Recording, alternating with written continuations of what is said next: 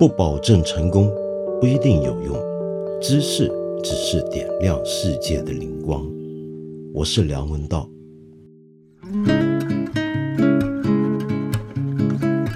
这两天有个很可爱的一个小消息啊，花边新闻吧，算是。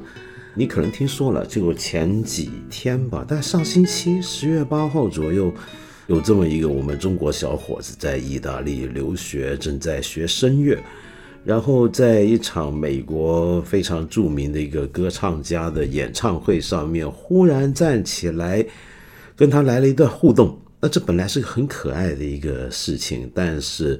不晓得为什么，就在今天啊，我们这个流量至上的年代啊，这个事情的宣传或者是传播就有点变了味了。你大概听说过了，这两天网上也都传得很热，就是我刚才说这个小伙叫刘建伟，然后我刚才说的这位女歌手呢是 Lisetta Olopesa，呃，Lisetta Olopesa 应该是这样念吧，西班牙文。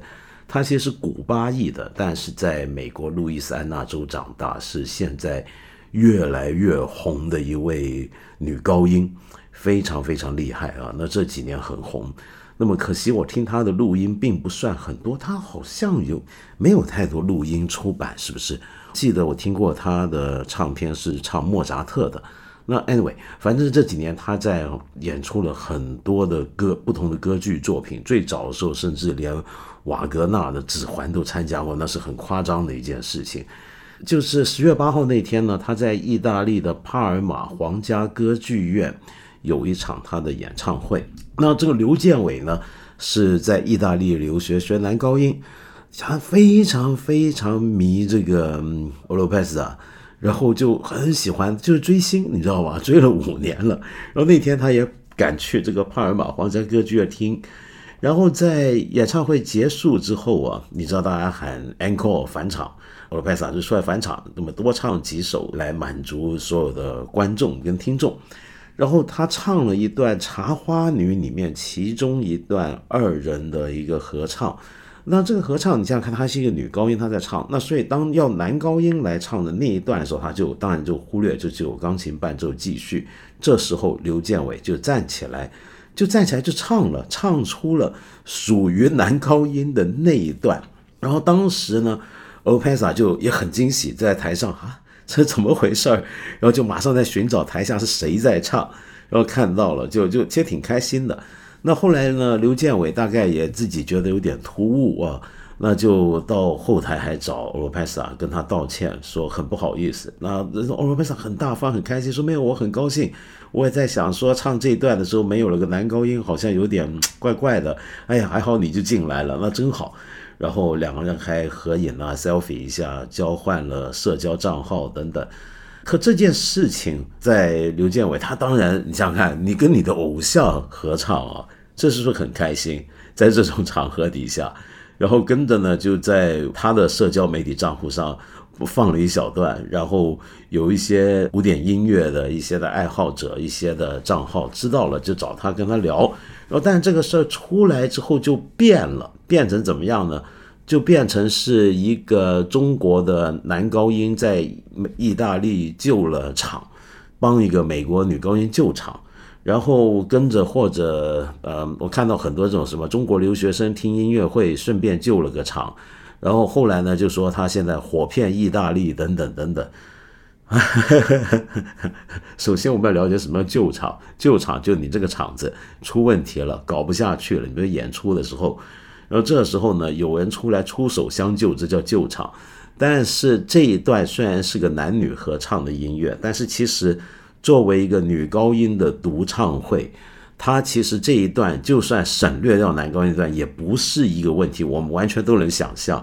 所以这个无论如何不能叫救场，整个音乐会我照目前看来好像没有出什么问题，不需要别人是救场。所以这个救场这个词用的很怪。嗯，然后另外又说火遍意大利，没错，意大利其中一份最大的报纸《共和国报》是有报道这个事，但是也就是个小新闻，就当一个花边娱乐，大家看了挺乐的一件事儿。可是到了我们这又变成红遍意大利，那为什么会这样呢？很多人就说，这大概就是今天的营销号。或者我们的标题党啊，就是得干这种事儿。你出一段什么新闻，出一段什么消息，写一篇什么东西出来，要怎么样引起最多人的注意，刺激你的流量，那就是最好不过的一件事。大家都要往这个方向奔。然后往这个方向走呢，那于是就开始，大家就想什么样的东西最能够刺激今天国人的耳目呢？那当然，在今天的主旋律底下，那就是让大家觉得我们中国人又火了一把，我们中国人又牛了一次，又厉害了一次。那于是这件事情就被形容为救场，然后这位呃刘建伟同学就被形容为是红骗了意大利了。那每逢遇到这种事情，当然要有人反过来讲，就说其实这是也有人就说这非常没素质，就是说人家的音乐会，严肃的音乐会，你突然插入，然后这样子破坏了人家的集中。而且我们知道听古典音乐大家都很严肃，不出声音，咳嗽都不敢多咳，除非在建场的时候，哪能这么做呢？这不是很没素质吗？然后还说他很丢脸，又丢了中国人的脸。我们中国哪能这么容易就一天到晚又被羞辱又丢脸的？我从来 不明白人家说什么，就是中国人在外头干了什么事丢我们脸，怎么会丢了我们脸呢？有这么容易吗？首先我们要回头了解一下，就这件事情，其实刘建伟同学自己后来也澄清过好多次，他觉得无论如何都不能叫救场，而且他认为这也是不该提倡的事，他实在是追星心切。他太喜欢李斯拉欧罗贝斯啊，所以他那时候就实在忍不住站起来，有了这件事儿。那他自己讲的很好，我觉得刘同学是没有任何问题。但现在大家这么一形容呢，其实反而害了他。你想想看，当将来如果有一天他回国发展，然后业内人士怎么看？在专业界别的人看，哦，你这样子就能叫救场啊啊，你就是那个救场小伙子，其实对他并不好。就这件事情搞成这样也很尴尬。那我今天就想来聊一聊啊，这种事情到底有多常见？它是不是一个被允许的东西呢？没错，我们一般都认为啊，就是古典音乐会是一个很严肃的一个场合。今天我们都觉得进去听音乐的时候，大家要安安静静的。然后不要做出任何声音。听交响乐的时候，大家都已经学懂这个规矩了，就协奏曲也好，或者室内乐也好，我们在一个乐章与乐章间断的时候不能鼓掌，一定要等结束之后才鼓掌，等等等等。我们学了很多这种事儿，对不对？听古典音乐会的基本礼仪，我们总觉得要非常安静，吵吵闹闹、闹哄哄的，那挺不体面、挺不斯文、挺没素质的，那不是很好。我们都是这么认为，可是。真的是这样吗？呃，如果我们看历史的话，我们会发现，在历史上，西方那古典音乐，我们今天讲的古典音乐，你去听焦元溥的节目，他就讲得很清楚，它其实是一个这个概念本身是一个很新的一个想法。贝多芬并不知道他当时做的那些曲子叫古典音乐，这是一个后来才有的概念。而这个传统的形成在欧洲也只不过是几百年的历史。而在这几百年历史前大半部分时间里面，音乐会跟我们今天理解的都不太一样。他们的现场其实是比较吵闹的，是比较喧哗的，呃，是比较热闹的、开心的，底下大家会聊天的。同时呢，也因为很多听音乐的人自己是资深的乐迷，甚至是演奏者，是在行的人，因此他们常常会忍不住对台上正在发生的事情即刻表达出他们的感受和想法，也就是又吵又闹。比如说台上这个人不行了，或者这个作曲家的曲子太差了，觉得你听不惯。台下人就不就就各种的吹口哨，各种的喝倒彩，那是很常见的，就有点像我们中国以前的传统戏曲演出的现场，大概也是如此。是直到十九世纪中后期之后，整件事情才开始改变。虽然说现代的大家听的古典音乐或者严肃的当代音乐，大家都觉得要遵守一连串的礼仪，然后我们都以为那种以前真的是，你看斯特拉文斯基的《春之祭》在巴黎当年上演的时候，那个剧院差点是要暴动的，是要着火的，是要放火达到这个程度，就大家厌恶这个厌恶它的程度是到了这个程度的。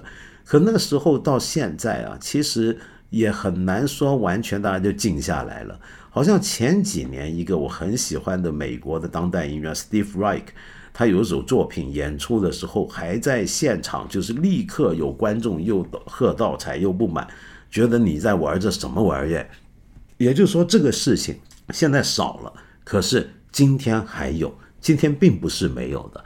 而在所有的古典音乐传统里面呢，其中有一种很特别，是到了现在，这种现场观众的即刻的表达都还很常见的，那就是歌剧。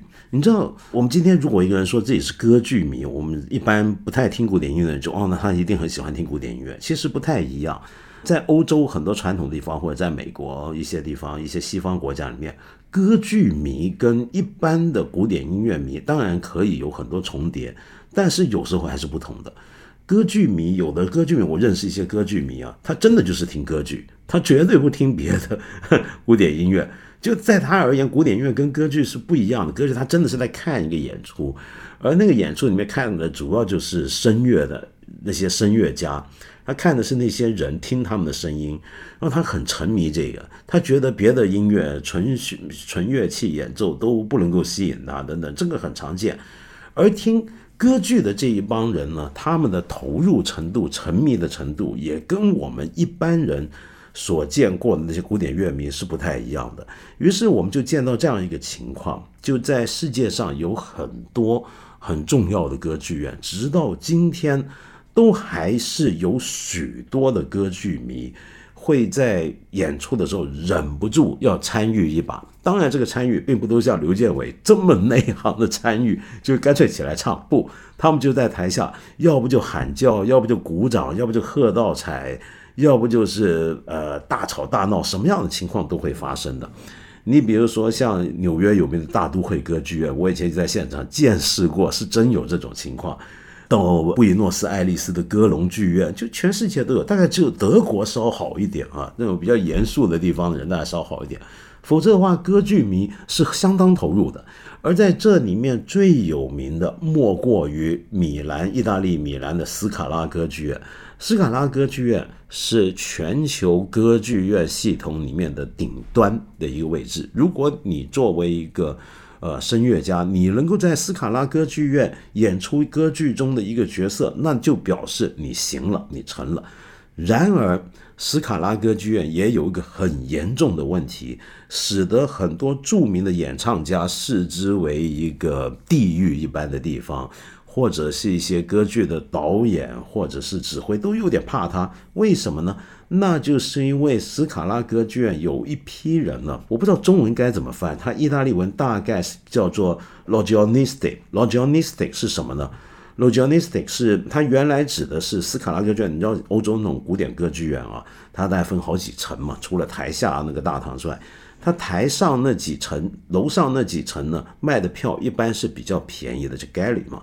然后坐在那个廊，那个是个环廊，其实 logion 就是环廊，坐在那些环廊的观众就叫做 logionisti，你可以把它形容为歌剧院流氓。那为什么呢？是这样的，这一批人呢，他们买票总是买这些最便宜的那些的呃回廊上的票，他们买这么便宜的票的理由不是因为，不一定是因为他没钱啊。而是因为那后来形成一个传统，反正他们就坐这帮人就坐这个位置，而且这帮人由于他天天听，他常听，他是常客，就有点像以前咱们去天桥听戏一样，看戏一样，他天天去看，所以对他而言，他就是这是最划算的办法，他天天就在环廊上头听，然后在环廊上的这帮人呢，形成了一种特殊的文化，这个文化是什么呢？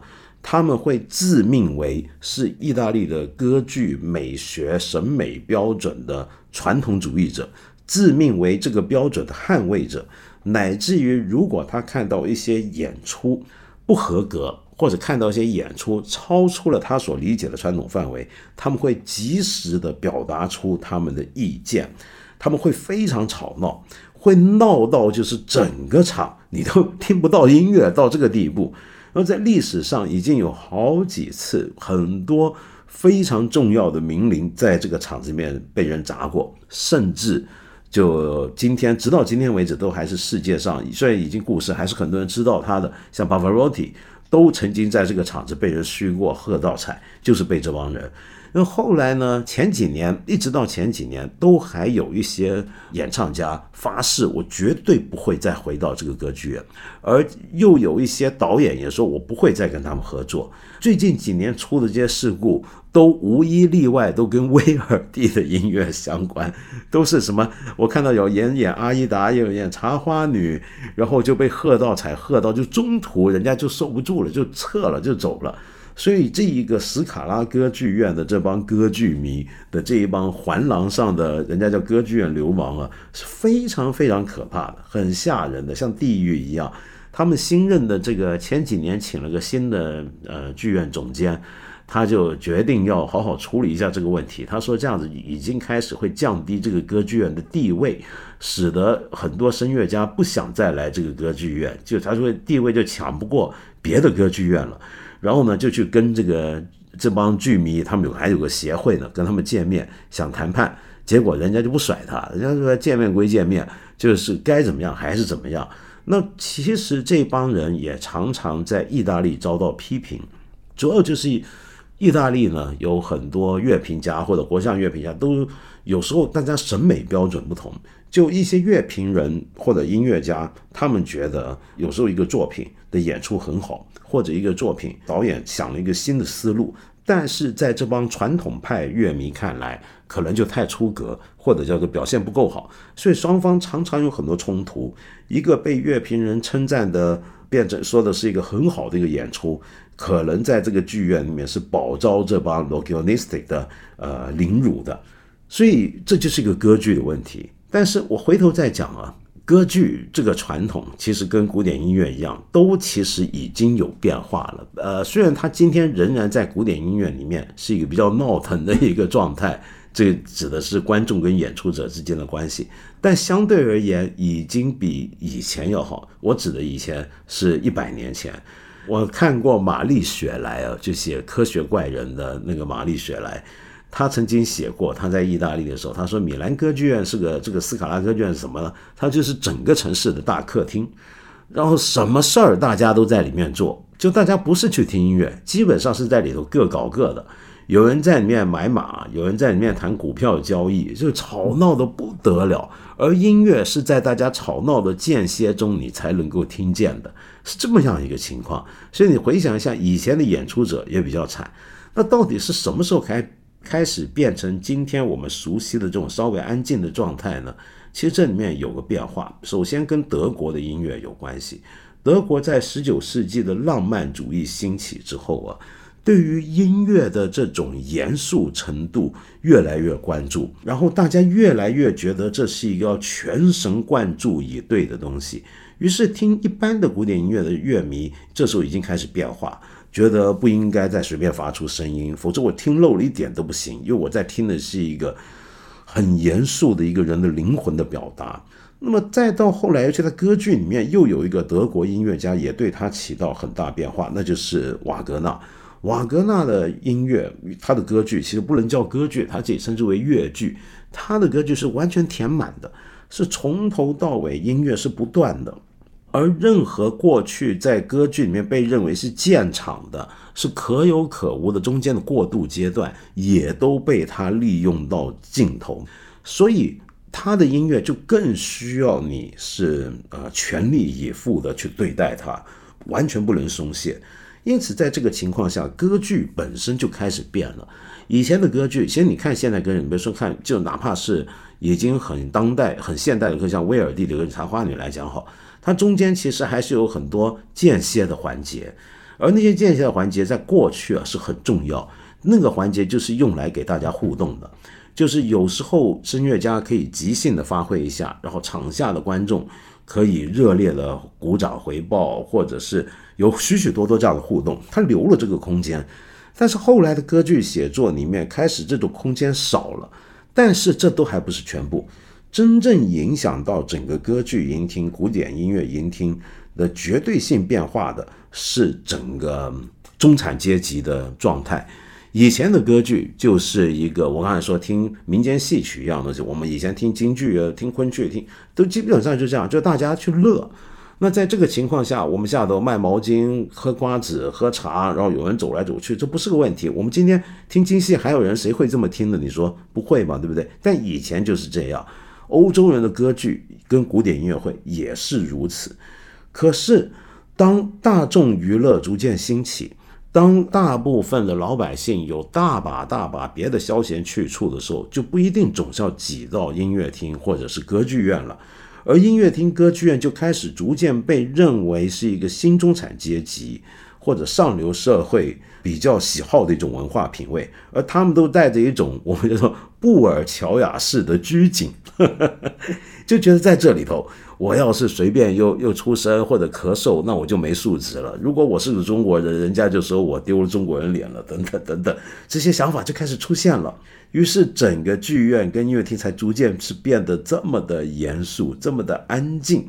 那所以今天我去看斯卡拉歌剧院这帮人，我觉得其实挺怀旧的，你知道就是你好像看到了一个历史活化石一样，其实也挺好的嘛。我觉得好，但说回来。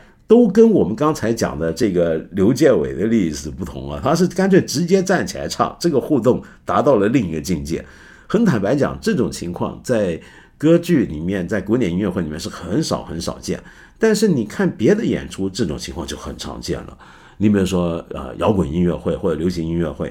我不知道国内的目前的音乐会的情况怎么样。比如国际上面音乐会有些很有名的，就比如说像像我以前在这里放过他的歌的布鲁斯· Springsteen，布鲁斯· Springsteen Boss，他就很喜欢在音乐会上面跟乐迷互动。那个互动是怎么互动呢？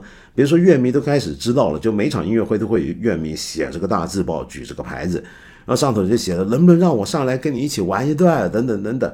他真的就会点名叫来来，你会玩什么？你玩吉他，来来来，跟我一起玩吉他。就请一个歌迷，有时候是小孩，甚至五六岁的小女孩上去跟他一起唱一首他的歌。而我还见过像 Ed Sheeran 啊、Steve Taylor 啊，一堆的，哪怕是 Elton John 的很多这些流行音乐名人，或者是有一些是很硬核的重摇滚的，像 Metallica，他们都曾经有乐迷上去跟他们一起飙吉他。这是很常见的，这这种互动是一种大家玩的很开心的。那更常见的其实可能是爵士乐，爵士乐里面因为讲究自由即兴，也讲究乐手乐手之间的化学作用，所以偶尔在爵士音乐会，特别是小型的爵士音乐会，像酒吧舞台式的那种，如果你现场到了后面有乐迷。他真的觉得这个好玩或者怎么样，他有时候真会进去的。甚至说有这个乐迷不是乐迷，他自己就是个了不起的乐手，甚至是个大师。我记得以前我小时候在香港，有时听一些爵士音乐会，一些外国来的著名的音乐家来演出。他们演出完之后，不是马上回去休息，他们是意犹未尽的，多半都是继续去问：哎，你们香港有这种爵士吧吗？那时候也就只有两三间，他们就去。然后大伙就会跟着也去去看，一起去跟着这些 音乐人，然后挤得水泄不通。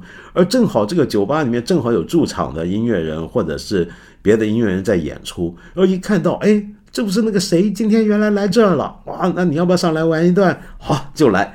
哇，那那个太开心了。那那种互动，那种即兴，是乐迷最大的幸福。我指的不只是。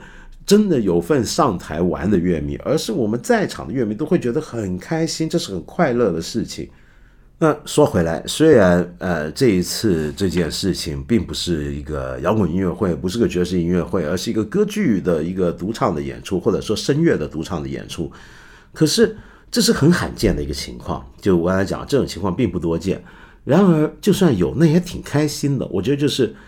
挺好的一件事情，挺挺挺挺趣有趣味的一件事情，当然并不算很值得提倡，更不算是什么没素质，尤其不算是什么中国小伙随便救了个场，就我们大家都放过大家好不好？能不能别这样啊？天哪！好，我们大家放过他，但是大家不会放过我的。又发现我读错音了，我上回讲这个阿联酋，居然念成了阿联酋。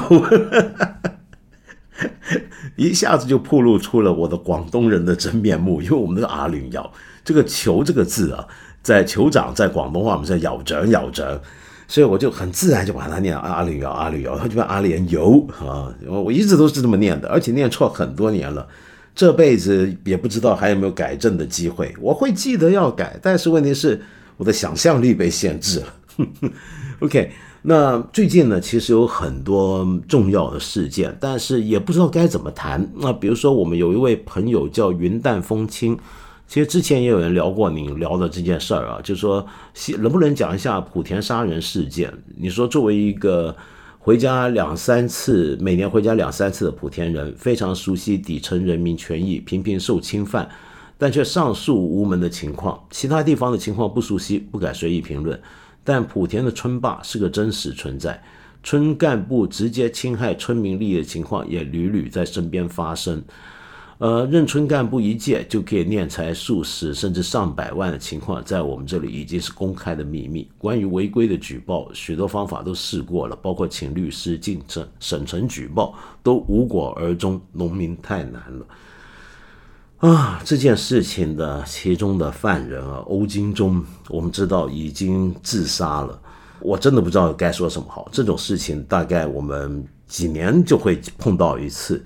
就以前上海的杨家等等都是这样的一个案例。这个事情很怪，就每一次发生这样的事情，你会看到公众舆论都在同情他。尤其欧金忠更特别，因为他曾经以前在媒体上是被标榜为是一个好人好事的代表，是个正直、善良而勇敢的人。那怎么会闹到这样的一个地步呢？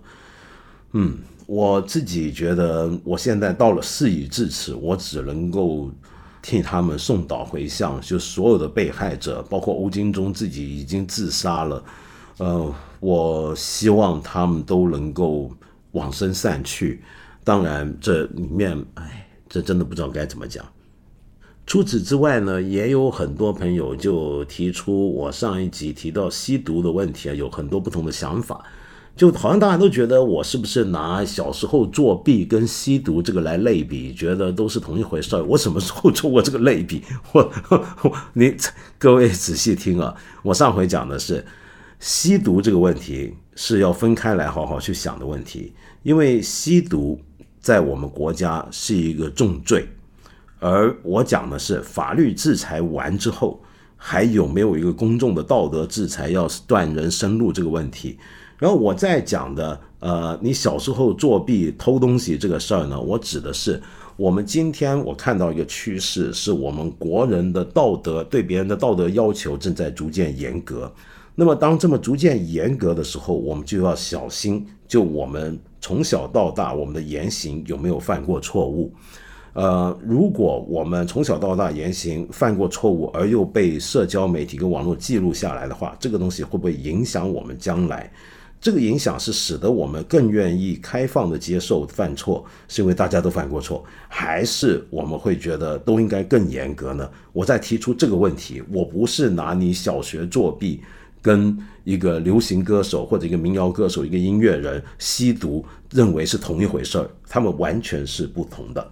OK，但是我建议大家就是要去想东西，要追根究底的去问。就不要有那么多的想当然。当然，我知道我们呃，可能主流教育并不是这么欢迎这个想法。但可能我自己念哲学，我觉得我们人思考当然要追根究底的思考。像我上次提出的那些问题，呃，现在很多学者、各门学者都在研究。比如说吸毒这个问题，假如我们一个社会不能够接受吸毒的话，认为这是一种哪怕你已经做完牢出来都不能接受的事情的话，我们可是不是应该考虑？比如说，有的国家很简单，那就碰到毒品就是死刑。那为什么不让他死掉算了呢？既然你又说 不不能够再让他出现，那什么？就我们其实很多种问题在这。那当然，这里面还有个问题，就是吸毒跟呃贩毒，在绝大部分的国家里面，罪行这两种罪行的罪的程度的重轻重程度都是不一样。我们一般都会认为吸毒的罪应该比较轻。贩毒的罪比较重，而在有的地方，吸毒不是罪，贩毒才是罪。那所以这里面其实背后的理据啊，是很值得去探讨，就是问为什么会这样。而我们当然还可以再问了，比如说你吸毒到底对一个人的有自己有坏处，那么对别人有没有影响？如果对别人有影响的话，那我们可以考虑，那喝酒会不会也对别人有影响呢？你你自己喝醉了，比如说等等等等，所以这方面有太多的问题。我今天在这个问题上没有立场，但我建议我们大家可以去思考、多想、多读这方面的东西。那当然了，你可能会觉得我总是好像很容易就是变得去同情。一些人他犯过错误或怎么样，那大概是因为我自己不是好人了，就不像今天这么多人，我是个比较坏的一个人，所以我特别容易同情干坏事儿、干过坏事儿的人。我觉得人好脆弱，太容易干坏事儿了。OK，那么再回来呢，我们关于公众人物的道德要求，或者他我们给不给他一个改正的机会，这件事情也当然也值得讨论。那很多朋友就认为，一个公众人物他在做公众人物的期间犯了错误，而且是这么严重的错误，那我们他就应该要负最大的责任，因为他得到太多好处。那就很看你怎么定义公众人物。比如说，我举个例，官员你叫不叫公众人物呢？我记得去年央视网都还做过一个特别的专辑，就谈一件事儿。你如果年岁大一点点，大家记得二零零八年我们有一个轰动全中国的三鹿奶粉事件，就是那个奶粉里面有三聚氰胺成分，使得当年有四十万婴儿受害，其中有人死亡，有人终身损伤，有人直到今天都还要付出巨大的金钱。当然，这里面后来有赔偿有弥补，来那那真的是四十万婴儿背后是四十万个家庭，是几十万几百万人。都被这个毒奶粉事件所累，而当年那件事情，中央严正处理，有好一批官员因为要负责任而下台，有些人是直接被抓，但是在没多久之后，这些官员又复出了。你比如说，原来的国家质检局局长李长江，当年是直接下台，那好像隔了两三年他又出来了。那然后去年央视还专门做过一个呃网站上的专题，就谈为什么会这样。这是不是有问题呢？所以你比如说这些是不是公众人物？你认为毒奶粉对人的毒害比较大，还是一个人吸毒对人的毒害比较大？你认为呃官员跟明星有什么不一样？就官员如果能够付出的话，明星为什么不能付出？当然我不是官员只自己在做毒，而官员他只是做事不力啊，那可能还是不一样的。但是我觉得这都很值得去去了解，去我们去想一想这种事情。然后有一位朋友叫 Yadid，你啊，上次你也留过言啊，你说道长不好意思，我还是想说一下我的强迫症问题。我喜欢读书，也很渴望知识，但我却因为强迫症，一段文字甚至几个字都要来来回回看很多遍，反复确认才能心安。就连听音频课程也时常出现这种状况。记得初中的时候啊，强迫症最严重的时候，把拖鞋摆正都要半个小时。初中开始已经十几年了，对我的生活、学习都造成很大的影响，焦躁的快要发狂，就像是一个很难摆脱掉的魔鬼，如影随形。真的特别想恢复正常生活，好好做自己喜欢的事儿。我该怎么办呢？我我自己建议啊，就像我们这里有朋友也告诉你，像有位朋友玉，他说这种问题还是专门咨询一些专门的医生。我不是万能，真的我不是万能。我我建议，我也觉得你。你试试看，跟一些医生聊一聊，或者一些专家聊一聊。当然，我看到你也说曾经找过两次吸引医生，都还没有很好的办法。那可能还你还没撞碰对人，或者是时机。跟你分享一下我的经验好不好？我小时候也很强迫症，我觉得我到现在都还有。我小时候跟你一样，就小学的时候，我是不是摆拖鞋？我是摆入门口的那个门店啊，这个踩鞋鞋子踩上去那个门店。我那个门店啊，我也是每天搞好几个钟头。我不把它摆正，我就觉得我进不了这个家，你知道吗？就我小时候，就我家人都觉得我太变态了。我但那就是强迫症。那后来我回想，我是怎么逐渐消除掉这个情况呢？我好像没在意。我小时候不觉得这是个病，然后我是逐渐逐渐长大。当我事情多了、忙了，我有真正很投入、很想要、很喜欢、很想做的事情的时候。我会自然而然的忘记了某些强迫的东西，当然我今天也还有某些，呃，我觉得变成一种生活中的仪式行为的强迫症的遗迹，比如说我我看书啊就要抽个烟，然后就要怎么样，每天的生活要很规律的按照依照仪式的程序来进行的。我觉得我今天大概都还有一点，但是它不再困扰我了。我想一下，它是怎么变成是开始没那么严重或者没那么困扰我呢？我觉得你说的话是不是也已经隐藏了一个答案？你不是提到初中时期强迫症最严重吗？你想想看，现在你初中毕业那么多年了，你一定是觉得没有当年那么严重了。那你再想想看，为什么没有那么严重了呢？也许你想一下，能够给你一些启示。但我觉得还有一种可能，那就是随着年岁大了，说不定他就好了，说不定他就走远了一点，就轻微了一点。所以你要保持一个乐观的信心。你想一下，你初中的时候很严重，就像我小学的时候很严重一样，但现在好像好多了。那既然是这样的话，它还是个问题吗？也许它没有那么严重的问题。最后，我的建议就是，你的问题不在强迫症。也许你不要先把这个名字加在自己身上，困住自己，不是这个概念，把概念拿掉。你的问题是你今天看书要花很多时间才能确定它的意思，那你就要想办法要处理的是，我怎么样看书能够更分得轻重，出出轻重，什么书要反复看来确认，什么书。不需要，呃，那你把这个问题当成一个具体问题来想来解决，而不要去想，你看我看书看来看去好几遍，这一定是我强迫症。要是这么想的话，这个问题会变得更严重的。哦，对，还有朋友啊，就有一位朋友叫 Kim，他说我上回讲到韩国大概是全亚洲就出口流行文化产业征服全世界最成功的范例。就我我不是说到以前日本都没做过，结果他举出了一个很好的例子，说其实我错了，因为日本早就出过，那就是日本的动漫啊，还有日本的游戏。我觉得你说对了，这真我怎么忘了这件事儿？我光记着电影、电视跟流行音乐。你说的太对，不过日本其实也有他们征服全世界的流行文化产业，那就是他们的动漫，还有他们的游戏。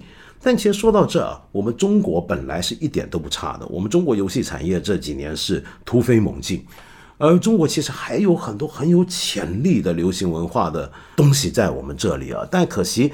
呃，我们上回讲过一点，呃，我们流行话，比如说讲长津湖到底能不能出海等等，很多人就觉得啊，这个我们拍的那么好，西方人一定会很喜欢。其实大家忽略了，我们还有一大块东西啊，比如说什么呢？例如说，这次有位朋友叫做窝在书页里摸鱼的猫，你说道长作为一个中国网络小说签约作者，在奈飞上看鱿鱼游戏的时候，你知道我心情有多纠结吗？也许你不看网文。但如果网上搜一搜“无限流”三个词，那些高收藏的文，每一个从脑洞到人设再到故事架构，都比鱿鱼游戏要好得多。可是我们这么好的东西却不能拍，真的好可惜。您可能不了解，现在网络小说审核的那些敏感词，已经到了令人躲都躲不开的程度，太难了。啊，窝在书页里摸鱼的猫，我其实是知道。无限流的哦，这个我我怎么知道无限流的呢？我我说起来也很丢人，我还真的不怎么看网文，我是从海外知道的。就我在海外一些英文媒体上面看到有人说中国的网络文学里面的一种现象，那回过头来查，我才知道这叫无限流。然后我还发现，其实我们很多网文都被翻译成外文，而在外文世界是有相当一部分读者的。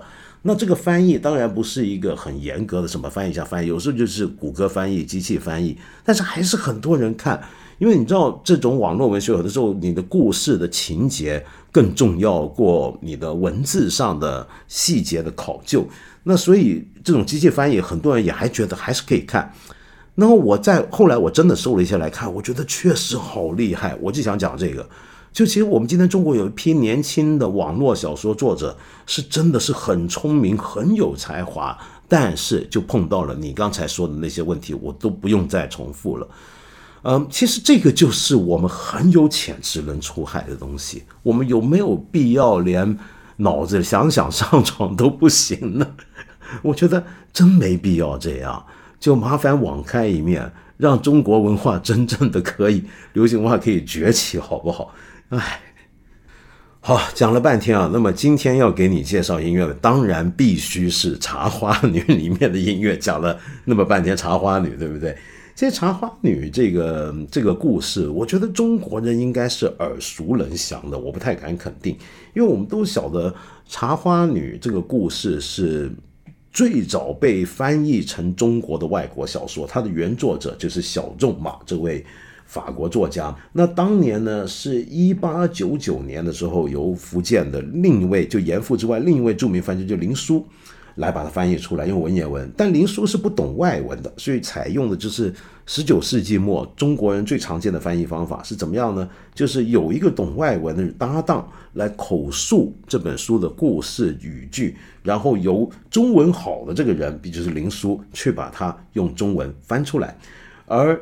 他的搭档就是王寿星，他两人在一八九九年出版了这本《巴黎茶花女遗事》，轰动一时，畅销多年，是中国现代中国第一本翻译至外国的小说，就是这个故事。而这个故事当年影响很大。那一方面，它其实符合我们中国传统的某种的文类文学故事的一些的题材，就是才子佳人的故事。只不过这个佳人可能是个名妓啊，我们这么来了解。我们今天都晓得，就我们今天觉得这伤风害害俗的事情，可是，在以前中国，比如说妓女或者所谓的名妓，并不总是那么，所谓青楼女子，并不总是那么的被人贬视的。就没错，没错，大家都会觉得道德上还是不怎么样，还是不好，不入大堂大雅之堂。可是问题是，你回想一下，那柳如是怎么办呢？对不对？就中国里面，其实文人间或者民间文化里面对青楼女子或者是所谓交际花的看法。跟今天有点不太一样，而正好那个时候呢，中国开始在进入巨大的变动，也就我们讲觉醒时代。而在这个时代底下，大家非常激进的去重新反思过去我们头脑里面各种的枷锁，包括一些道德上大家觉得比较臣服的枷锁，以当年角度看很臣服，然后以今天角度看，可能我们会觉得很恰当、很严格。反正那一批人呢就很激进。就觉得这么一个半卖身的交际花的爱情故事，其实是有解放效果的，那所以就红极一时。而这个故事后来在威尔第笔下就改编了，就改编成了我们今天所知道的《茶花女》这个歌剧。可是这个歌剧啊的名字啊，并不是就《茶花女》这个名字，我们中文翻译比较接近原来的法文，反而是这个歌剧呢叫做呃《La Traviata》。意思倒不是茶花女，倒变了。它字面上的意思是什么呢？是堕落的女人，哈哈哈哈特别保守的一个名字。那为什么会这样？就因为当年威尔第啊，他所处的那个年代，在北意大利是呃奥匈帝国在控制的。那整个国家呢，整个处境是比较严格的，在文化上比较保守。嗯，有很多文化审查官员，那在审查这些意大利人的思想，因为他们代表的是德语势力。那呃，哪怕这个歌剧是首演在一八五三年在威尼斯非常著名的 La Fenice 就凤凰歌剧院，可是，在那里演出前呢，这个剧也要改名。原来威尔第的给他的名叫做《爱与死》，没想到那审查这么严格，这都不许，偏要把它改名叫做《堕落的女人》。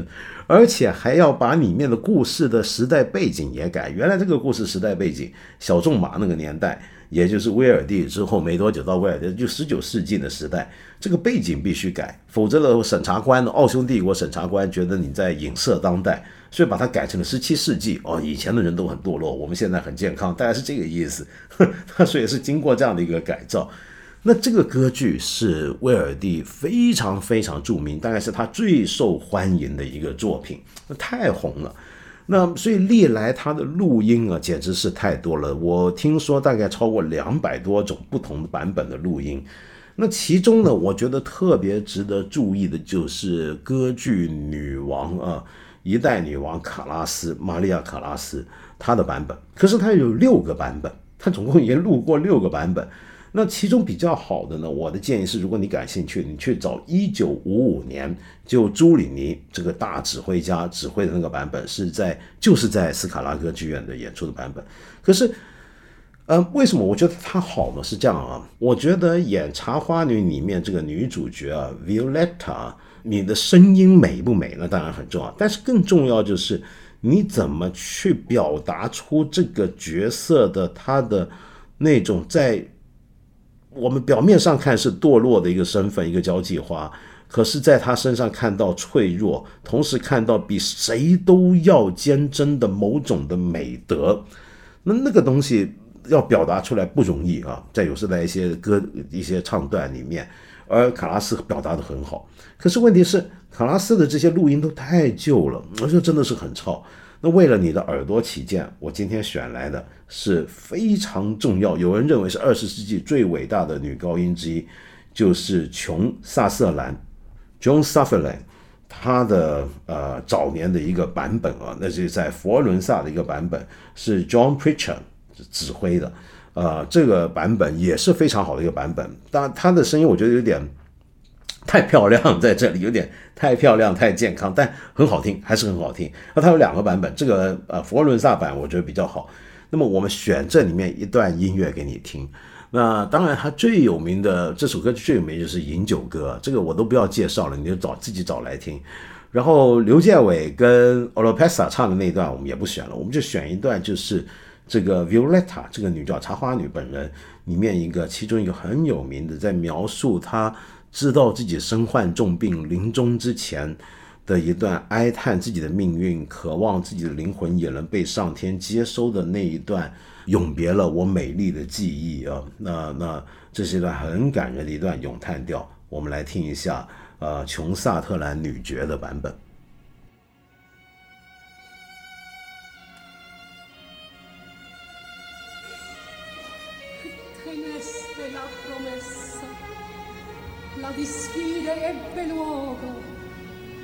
Barone fu ferito però migliore. Alfredo in strano suolo il vostro sacrificio io stesso gli ho svelato. E a voi tornerà del suo perdono. Io curverò. Curratevi libertate un avvenir migliore. forcio germano